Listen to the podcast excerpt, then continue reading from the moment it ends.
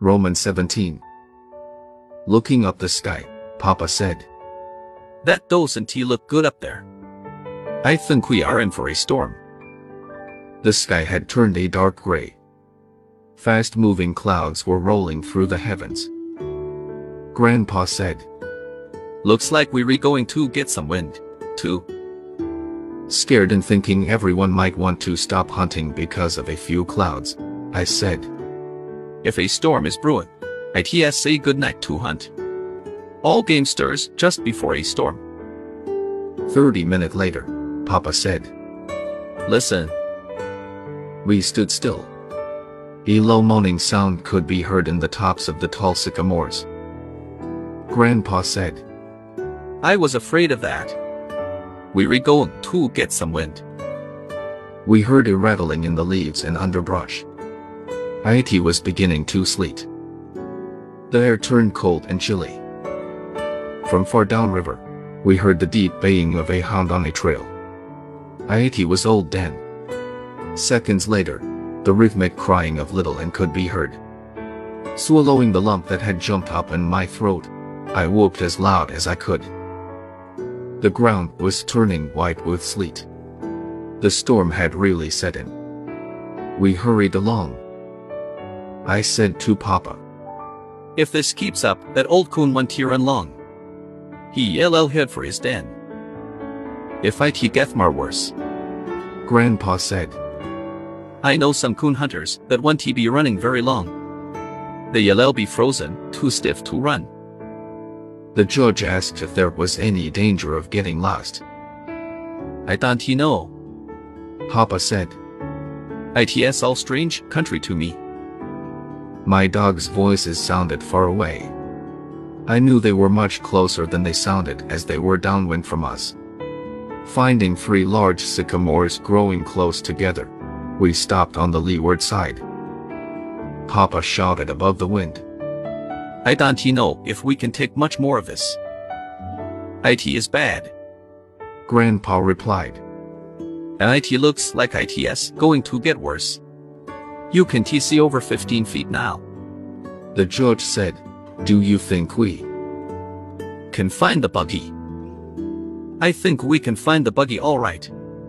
Papa said. I could no longer hear the voices of my dogs. This had me worried. I didn't he want to leave them out in the storm. Can anyone hear the hounds? Grandpa asked. I can tee. Papa said. The judge spoke up. Fellows, I think we'd better go in. He said. There is no telling where they are. They may have crossed the river. Scared and knowing I had to do something, I said. They're closer than you think. Probably tweet by now. You can tee hear them for this wind. I begged. Let us go a little further. There was no reply and no one made a move to leave the shelter of the trees. Taking a few steps, I said, I'll take the lead. Just follow me. Billy, we couldn't he find them. Papa said, You can't see or hear them. We had better start back for camp. I think so, too. The judge said. At this remark, I cried. I've been out in storms like this before, all by myself. I've never left my dogs in the woods, and I am not going to now. Even if I have to look for them by myself. No one answered. Please go just a little further. I begged. I just know we'll hear them. Still no one spoke or made a move to go on. Stepping over to my father, I buried my face in his old Mackinaw coat. Sobbing, I pleaded with him not to turn back. He patted my head.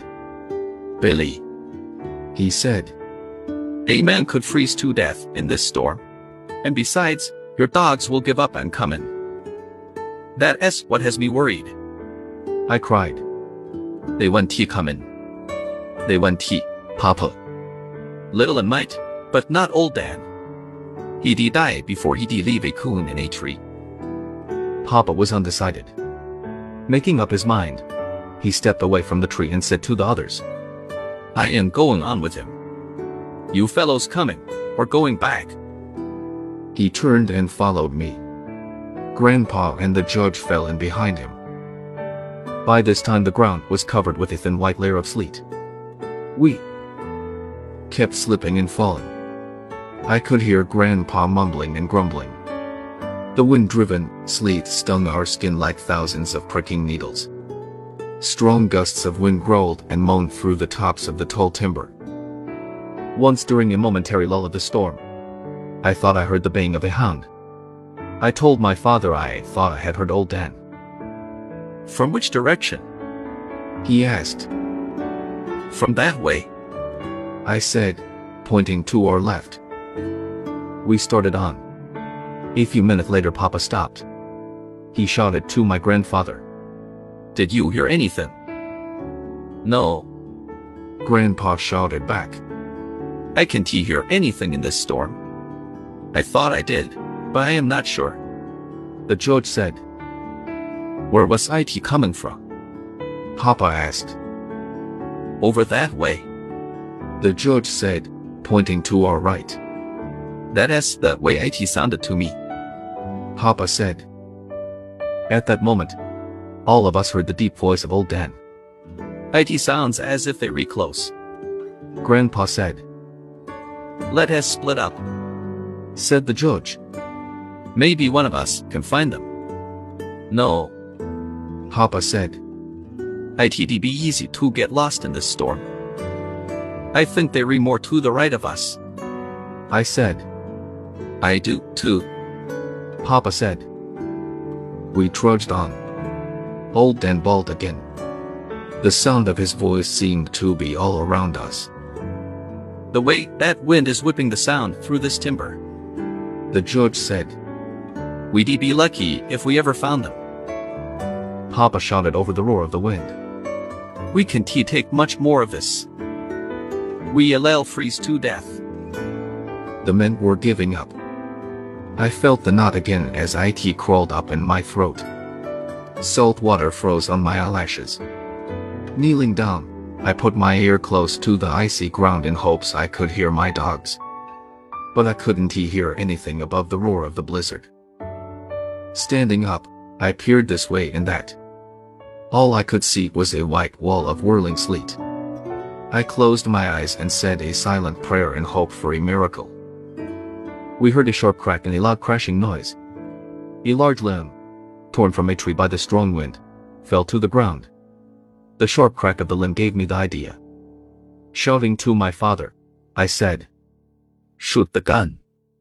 If my dogs are close enough to hear it, maybe Little Ann will come to us. Papa didn't he hesitate. Pointing the gun high over his head, he pulled the trigger. The sharp crack rang out into the teeth of the storm. We waited.